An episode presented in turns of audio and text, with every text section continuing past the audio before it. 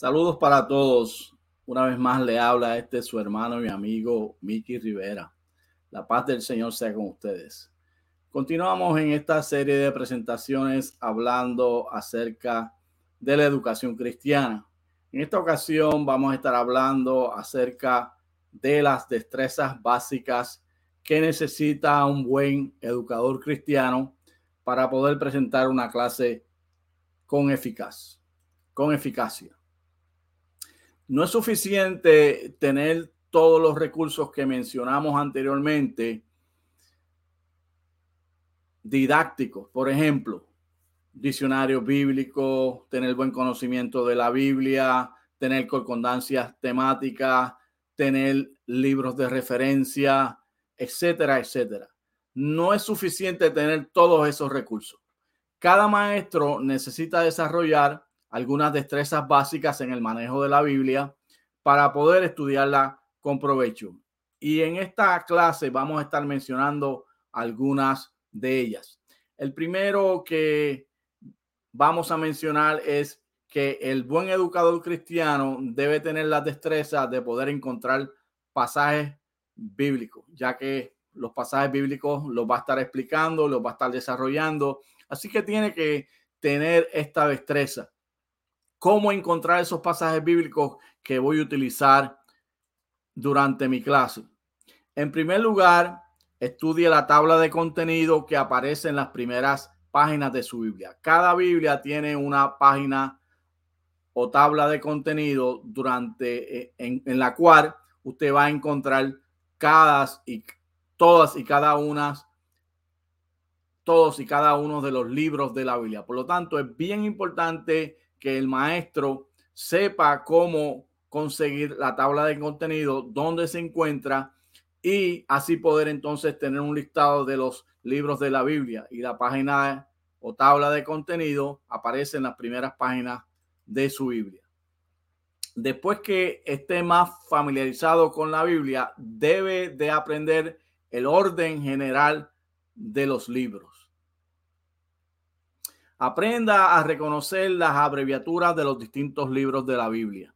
Por ejemplo, vemos aquí dos abreviaturas. El libro de Hebreos, E, H, E, Hechos, H, C, H, punto. Son dos abreviaturas que se parecen mucho y la mayor parte del tiempo cuando hacemos referencia a los libros de la Biblia utilizamos abreviaturas y las abreviaturas van a ser diferentes de acuerdo a la versión de la Biblia que utilicemos, pero es necesario que podamos entender y reconocer las diferentes abreviaturas de los libros de la Biblia.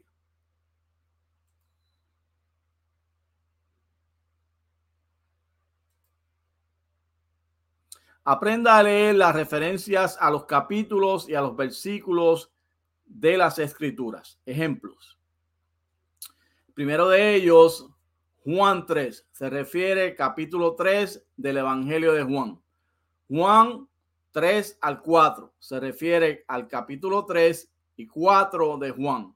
Juan 3, 16a, primera parte del versículo 16 del tercer capítulo de Juan es muy importante porque cuando conocemos estas referencias, entonces vamos a poder ubicar dónde se encuentra el pasaje bíblico de la Biblia, el cual deseamos encontrar. Y como les mencionaba anteriormente, en relación a las abreviaturas, también, dependiendo de las diferentes versiones de la Biblia, es posible que las referencias sean diferentes también pero el buen educador cristiano no solamente debe de conocer el orden de los libros de la Biblia, porque le van a hacer preguntas de dónde se encuentra este libro, se encuentra en el Antiguo Testamento o se encuentra en el Nuevo Testamento. ¿Dónde están estas referencias? ¿En qué libro y en qué pasaje y en qué versículo se encuentra?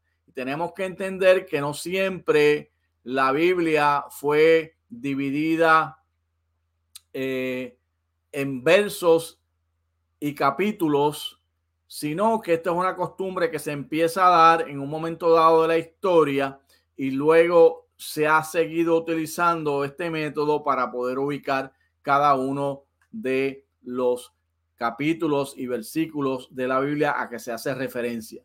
Nosotros como maestros de la Biblia tenemos que tener este conocimiento para entonces poder enseñar a nuestros estudiantes a tenerlo también de manera que ellos puedan tener un mejor dominio del uso de la Biblia. Aprenda a buscar los textos paralelos y las referencias cruzadas. ¿Qué son los textos paralelos y qué son las referencias cruzadas? Eso es lo que vamos a ver a continuación.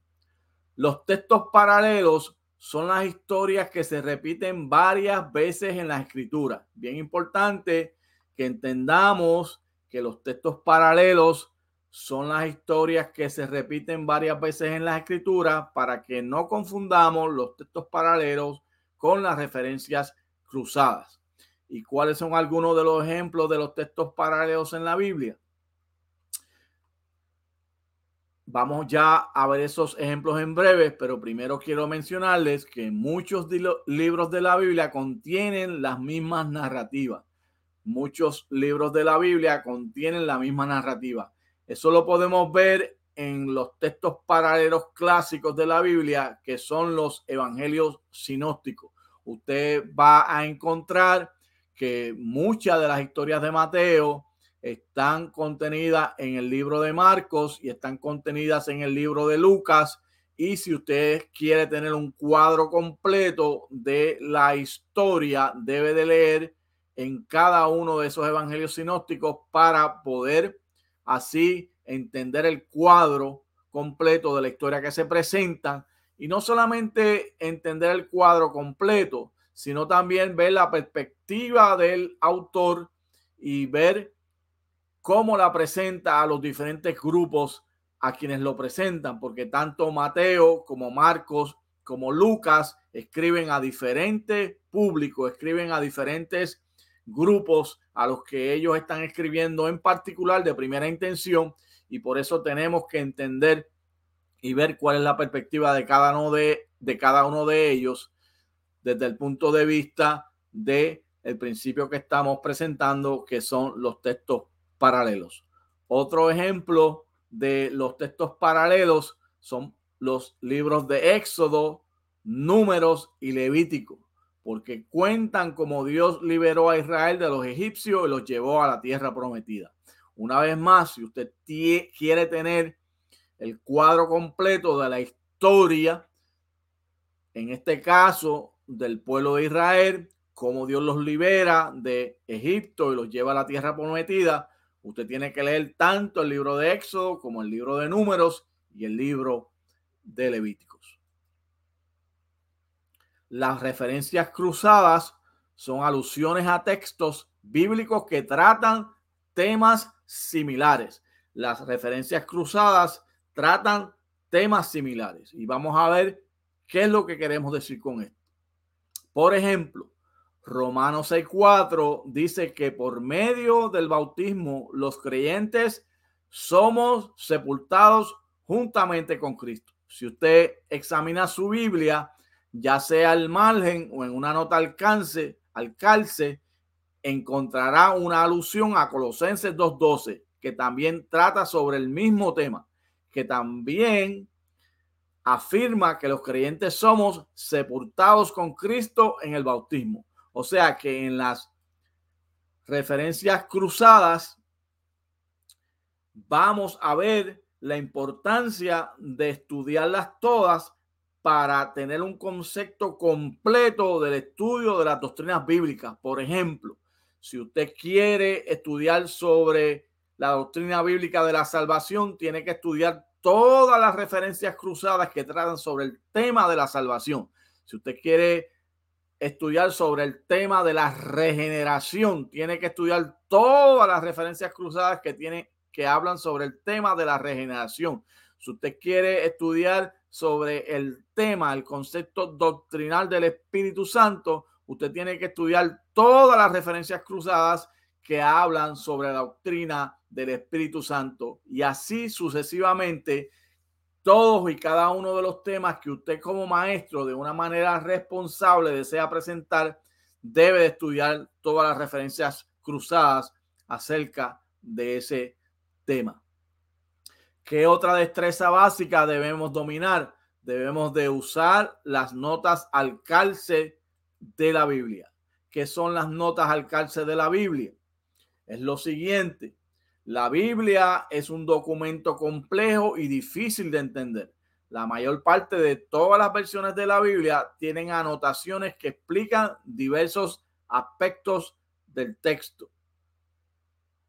Al menos podemos encontrar dos diferentes tipos de anotaciones. Primero es la referencia que se es la referencia que se encuentran al margen del texto bíblico.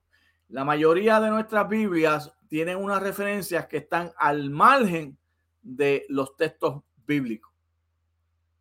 Estas anotaciones le indican textos paralelos y referencias cruzadas que debe consultar. Recuerdan los textos paralelos que hablan acerca de las mismas historias y las referencias cruzadas que hablan sobre el mismo tema. Por lo tanto, estas notas al calce de los pasajes bíblicos, de los textos bíblicos, son anotaciones que debemos estudiar para nosotros poder tener una interpretación correcta de la Sagrada Escritura. El segundo tipo de nota al calce es la nota al pie de la página. ¿Qué es la nota al pie de la página? La nota al pie de la página es la que ofrece definiciones explicaciones e información pertinente para el estudio de la escritura. Puede que haya una palabra que el autor o el biblista de esta versión de la Biblia entendió que debía definirse. Entonces, al pie de la página va a ver la definición de esa palabra.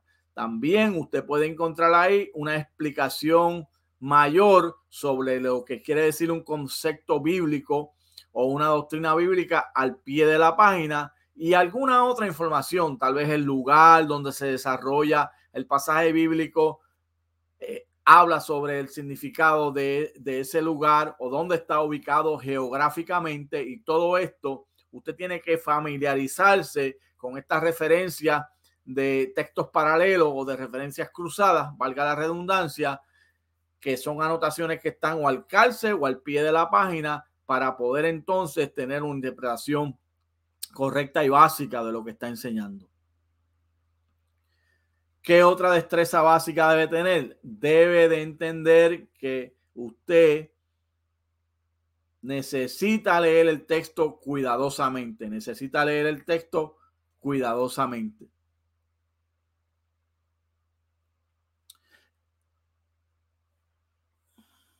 Aquí tuvimos un pequeño problema con, con la presentación. Permítame ubicarme rápidamente a donde debo de ir y le pido excusas.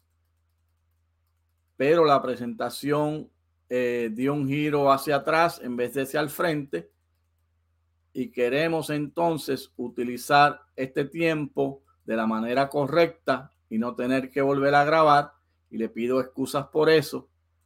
Eh, pero ya vamos a caer a donde debemos de ubicarnos. Estamos hablando de las notas al calce y de la importancia de las notas al calces y por eso es que debemos de tener un dominio de estas destrezas para nosotros poder ubicar bien la interpretación correcta de cada uno de estos versos que estamos utilizando y así no confundirnos con la interpretación y con la definición, ya sea de concepto o sea de interpretación bíblica, teológica como tal.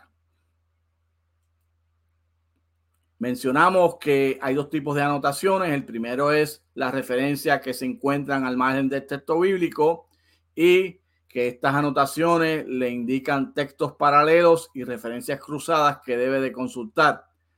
La segunda es la nota al pie de la página y la nota al pie de la página, como mencionamos, ofrece definiciones, explicaciones e información pertinente para el estudio de la escritura. Y aquí fue donde nos quedamos antes de tener el pequeño problemita técnico, leer el texto cuidadosamente. El estudio de las escrituras comienza con la lectura de los pasajes bíblicos que se van a considerar. Lo primero que nosotros necesitamos hacer, debemos de entender es tener un estudio de esas eh, de esos pasajes que vamos a considerar y tener un estudio cuidadoso, una lectura cuidadosa de esos pasajes. Una lectura cuidadosa del texto bíblico involucra los siguientes pasos. Número uno, lea el texto varias veces y en varias versiones de la Biblia. Como, como hemos estado haciendo énfasis, usted tiene que leer ese texto varias veces. Hay lecturas que usted va a tener que hacerlas 5, 6, 7, 8, 9, 10 veces, las veces que sea necesaria para entender ese texto. Y no solamente leerlas varias veces, sino en varias versiones de la Biblia. Si usted lo estudia en Reina Valera, estudio en la nueva versión internacional, estúdielo en la nueva traducción viviente, estúdielo en la versión King James, estúdielo en la versión uh, NIV en inglés y algunas otras versiones porque cada versión tiene su utilidad y le va a ayudar a ampliar el conocimiento del texto y el conocimiento de las palabras que están utilizadas en cada uno de los textos. Lea los textos paralelos. ¿Cuáles son los textos que hablan de la misma historia? Puede que sea un texto que tiene que ver con el bautismo de Jesús. Pues lea lo que dice el bautismo de Jesús en Mateo, léalo en Marcos y léalo en Lucas. Y si ese texto también eh, tiene una historia paralela, léalo también en el libro de Juan léalo también en el libro de los hechos, léalo en todos los textos paralelos de ese tema para que tenga un dominio correcto y dominante sobre el mismo. Lea los textos anteriores y posteriores para entender el contexto literario. Lea los textos que están antes que el texto que usted va a presentar. Lea los que están después del texto porque eso le va a ayudar a entender usted el contexto literario. ¿Qué es el contexto literario? El contexto literario es en qué, en qué literatura está escrito ese libro. Puede que sea un libro histórico, puede que sea un libro poético, puede ser que sea un libro profético. Por lo tanto, usted tiene que dominar eso. Busca el significado de las palabras que les resulte difícil de entender con el diccionario bíblico hay palabras que nosotros no entendemos cuando leemos el texto bíblico por primera vez y esas palabras usted las debe de buscar en un diccionario bíblico anotar la definición para conocer esa definición de manera que cuando las utilice en el texto bíblico usted utilice el significado correcto.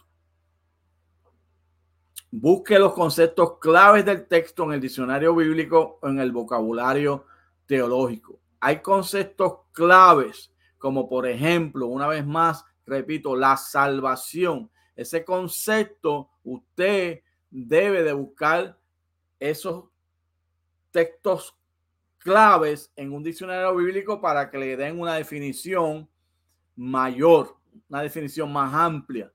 O puede que usted tenga un diccionario teológico, busque la definición de ese concepto en ese vocabulario teológico para que usted pueda tener el contenido de ese vocabulario teológico, que no es otra cosa que un concepto del estudio de Dios más profundo, y así usted pueda presentarlo correctamente.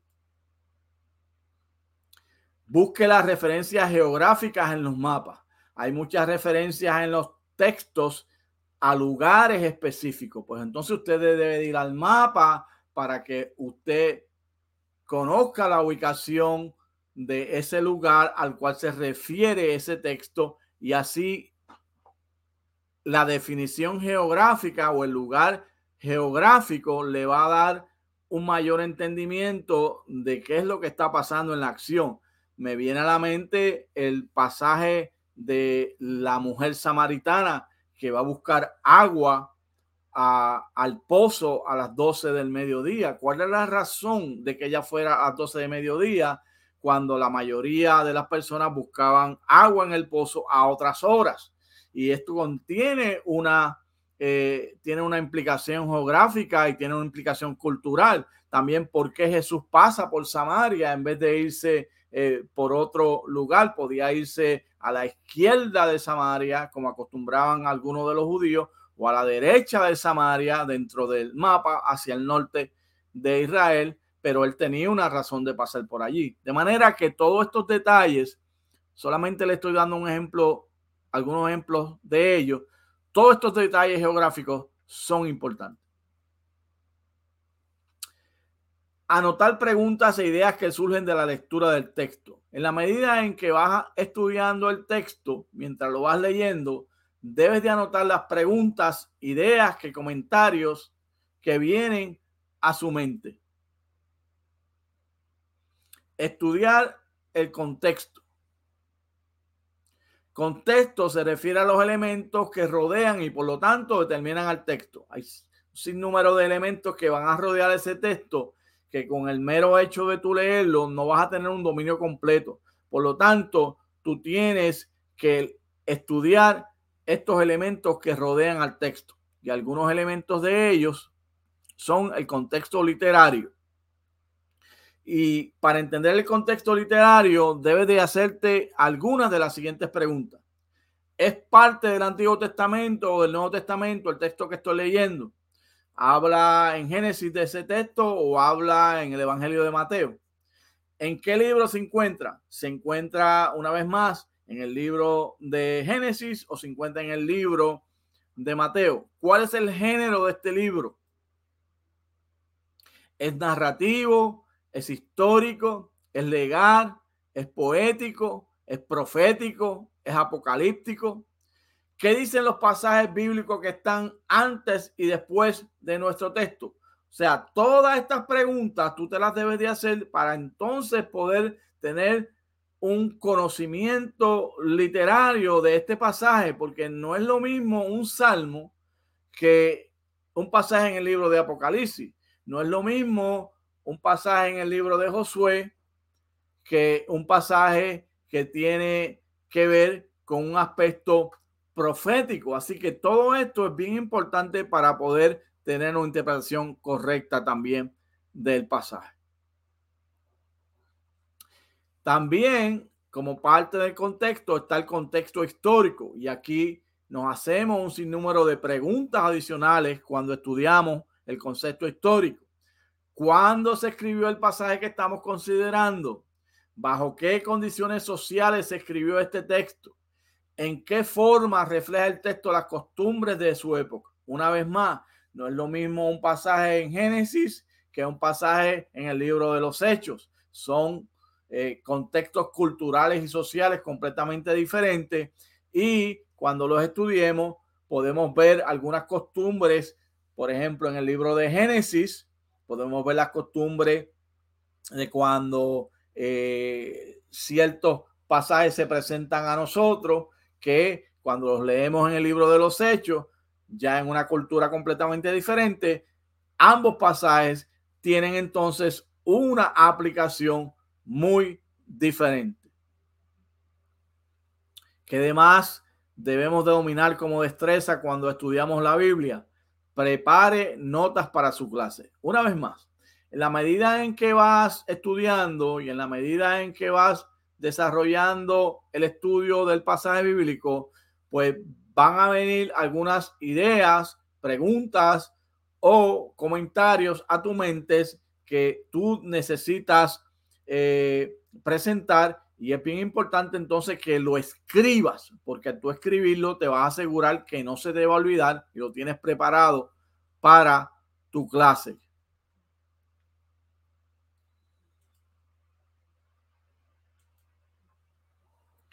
Debe elegir de toda la información recopilada cuál es la que le va a comunicar a su grupo. Esto es bien importante porque cuando estamos en la investigación de la clase, en la preparación de la clase y en el estudio de los textos bíblicos, vamos a encontrar mucha más información de la que le podemos presentar al grupo por razones de tiempo.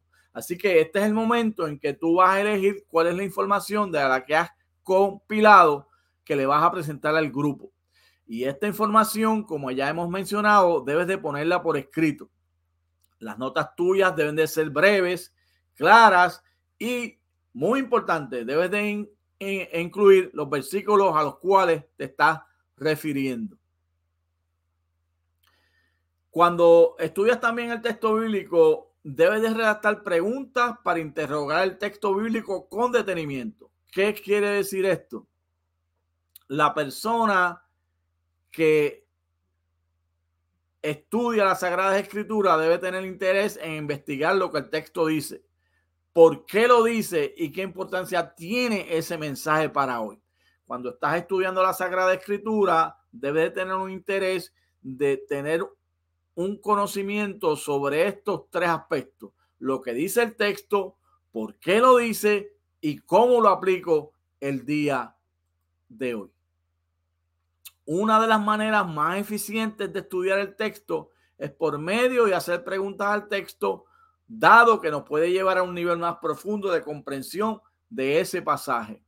Primero, deben de ser escritas porque si no las escribes se te van a olvidar. Segundo, cuando tú interrogas el texto, cuando tú le haces preguntas a ese texto, la Biblia de Dios es tan poderosa que el propio texto te va a contestar esas preguntas y en la medida en que tú haces eso, vas a comenzar a profundizar y a profundizar y va a llegar el momento en que vas a tener una comprensión mucho más profunda, yo le diría una comprensión espiritual, porque a través de la oración y del estudio es el propio Espíritu de Dios el que te va a dar a ti esa comprensión profunda de ese pasaje específico.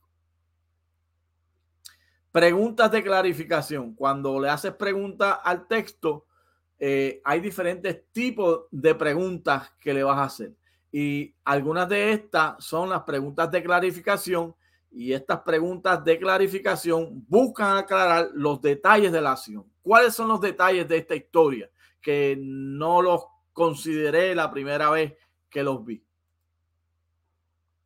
Por ejemplo, ¿dónde ocurrió la historia? ¿Por qué ocurrió? ¿Cuándo ocurrió? ¿Quiénes son los personajes? Algo que te ayuda muchísimo en el estudio de los pasajes es enumerar los personajes e incluso busca el significado a cada uno de esos nombres para tener una comprensión mejor. ¿Qué dijeron? ¿Qué dice el versículo tal? ¿Cómo termina la historia? Todo esto son ejemplos de preguntas de clarificación. Preguntas de interpretación. Estas preguntas tienen el propósito de extraer el significado del texto a la luz de esos datos obtenidos. O sea, cómo se interpreta este texto a la luz de todos los detalles de clarificación que tuve anteriormente y algunas preguntas que le vas a hacer, que te vas a hacer para la interpretación correcta del pasaje. ¿Qué implica este pasaje? ¿Qué significa? ¿Cuál es el propósito del pasaje? ¿Por qué un personaje hace tal o cual cosa? ¿Qué significa? ¿Cuál es el uso de esa palabra o concepto en el Antiguo Testamento o en el Nuevo Testamento? preguntas para la reflexión. Y aquí viene entonces la aplicación y viene la implicación para el día de hoy. Y las preguntas de reflexión tienen el triple propósito de resumir el estudio, de terminar el mensaje o la enseñanza del texto y determinar la pertinencia del mismo para nuestro contexto. Repito, esto es bien importante.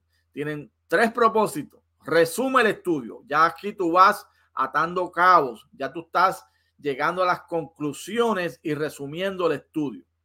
Vas a determinar la enseñanza del texto y la importancia que tiene ese texto para nuestro contexto. Algo poderoso que tiene la palabra del Señor es que hay libros que se escribieron primeramente a otro público. Por ejemplo, el Evangelio.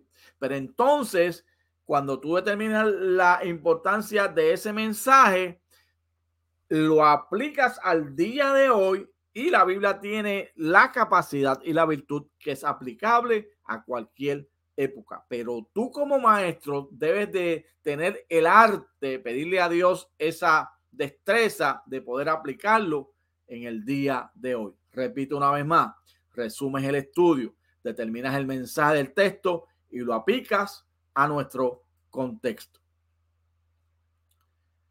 Las preguntas de, eh, de reflexión sirven para llegar a conclusiones. Por último, aquí tenemos la bibliografía que hemos estado estudiando, eh, la bibliografía que hemos estado utilizando durante este estudio y es el libro Principios de Educación Cristiana del doctor Pablo Jiménez, en este caso el capítulo 5. Así que resumo, todo educador cristiano tiene que tener un sinnúmero de destrezas básicas para el estudio de los textos bíblicos. Y hemos visto estas destrezas básicas que son muy necesarias para nosotros poder estudiar la Biblia. Así que espero que te hayan servido de ayuda.